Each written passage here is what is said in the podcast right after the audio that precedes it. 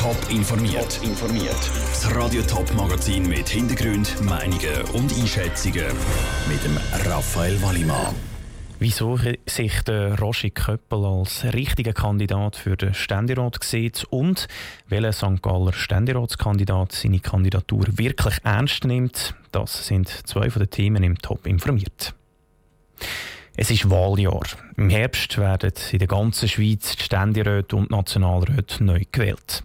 Im Kanton Zürich hat jetzt einen Interesse angemeldet, der erst seit vier Jahren im Nationalrat ist. Der SVP-Nationalrat Roger Köppel. Er fordert also die bisherigen Daniel Josic von der SP und Rudi Nosser von der FDP raus. Patrick Walter, du bist an der Medienkonferenz Zürich, gewesen, wo der Roger Köppel seine Kandidatur bekannt gegeben hat. Wie hat der Roger Köppel denn die Kandidatur eben verkündet? Der Roger Köppel hat mit dem Titel zur Medienkonferenz eingeladen. EU-Geheimplan gegen die Schweiz und die Konsequenzen für meine politische Tätigkeit. Es ist unklar gewesen, was der Roger Köppel will mitteilen. Gerade am Anfang von dieser Medienkonferenz hat er aber Katz aus dem Sack gelassen. Er will für die SVP einen Ständerat. Das sei sein Privatentscheid. Von der SVP muss er zuerst noch bestätigt werden. Und wie begründet der Roger Köppel seine Kandidatur? Der Roger Köppel ist mit der Europapolitik vom Bundesrat überhaupt nicht zufrieden.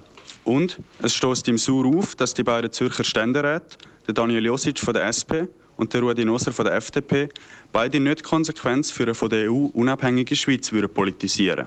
Der Roger Köppel will als Ständerat sicherstellen, dass die Zürcher und Zürcherinnen angemessen vertreten sind, die der EU skeptisch gegenüberstehen. Danke, Patrick Walter.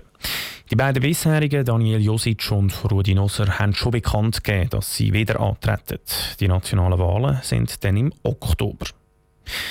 Im Kanton St. Gallen steht schon ein paar Monate, ein paar Monate früher eine Ständeratswahl auf dem Programm. Schon im März wählen St. Galler die Nachfolge der neuen Bundesrätin Karin Keller-Sutter. Drei Unbekannte gegen ein Bekannte ist bei dieser Wahl das Motto. Bis jetzt gibt es im Kanton St. Gallen vier Ständeratskandidaten. Der bekannte CVP-Regierungsrat Benedikt Würth gegen die FDP-Kantonsrätin Susanne Vincent Stauffacher, der 26-jährige SVP-Neonationalrat Mike Ecker und der grüne Uni-Professor Patrick Ziltener. Im Gespräch mit dem Peter Hanselmann sagt der Ostschweizer Politbeobachter Bruno Eberle, dass man könnte meinen, der Benedikt Würth sei der Einzige, der wirklich ernsthaft auf den Ständeratssitz kandidiert. Natürlich würden alle anderen Kandidatinnen und Kandidaten das Ständeratsmandat auch gerne annehmen, aber wie sehr dass sie daran glauben, dass sie eine echte Chance haben, da bezweifle ich in der Tat auch ein bisschen. Was wollen denn die anderen Kandidatinnen und Kandidaten? Man muss sich vorstellen, jetzt kündigt sich ein großes Wahljahr an. Im März ist die Ersatzwahl in Ständerat und im Oktober sind die großen National- und Ständeratswahlen in der ganzen Schweiz. Und da besteht jetzt eine Gelegenheit, um sich zu zeigen, relativ im kleinen Kreis, bei den Nationalratswahlen wären dann natürlich allein im Kanton St. Gallen mehr als 200 Kandidatinnen und Kandidaten sein. Da fällt man dann nicht so auf. Jetzt kann man noch besser auffallen mit der, bei dieser Ersatzwahl. Das heisst, man positioniert sich einfach für die Wahlen im Herbst. Also für SVP Drecker Mike, der kann zwar bisherigen auf den Zettel schreiben, ist aber noch nicht fix gewählt. Oder auch ähm, Susan Vincent Stauffacher von der FDP, die jetzt Kantonsrätin ist, die auf Bern will. Oder allenfalls auch der Patrick Ziltener von den Grünen, der auf Bern will im Herbst. Es ist ja so, dass man sich will zeigen, dass man seinen, seinen Namen will bekannt machen im Hinblick auf den Herbst und sich dann die Chancen auf der eigenen Liste will verbessern, dann im Oktober. Äh, ich glaube, bei den meisten Kandidatinnen und Kandidaten geht es um das. Heißt das für den Benedikt Wirth, dass er schon gewählt ist, dass die CVP wieder einen Ständerat stellt im Kanton St. Gallen?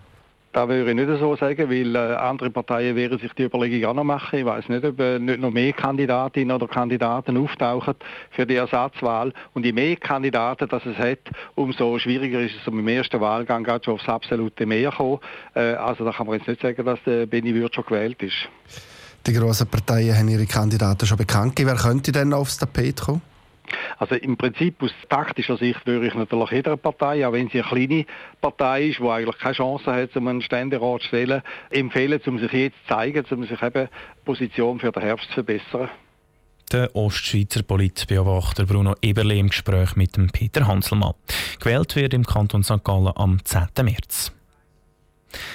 Stadtpolizisten von Zürich haben sie schon getestet. Die in St. Gallen bekommen sie vielleicht auch schon bald. Die Bodycams. Also Kameras, die Polizisten auf dem Körper während der Arbeit tragen.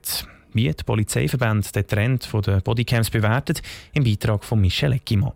Bodycams sind umstritten. In der Politik hat es schon ein paar Diskussionen gegeben. Für die einen sind Bodycams eine gute Massnahme, um die Polizisten bei Einsätzen zu schützen, für andere eine unnötige Last.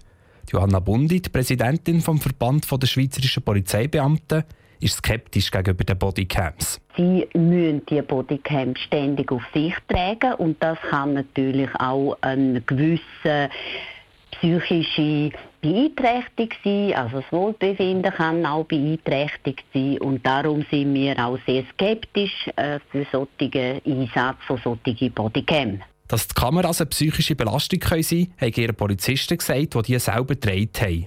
Darunter zum Beispiel Sättige von der Stadtpolizei Zürich, aber auch Sättige von der Transportpolizei.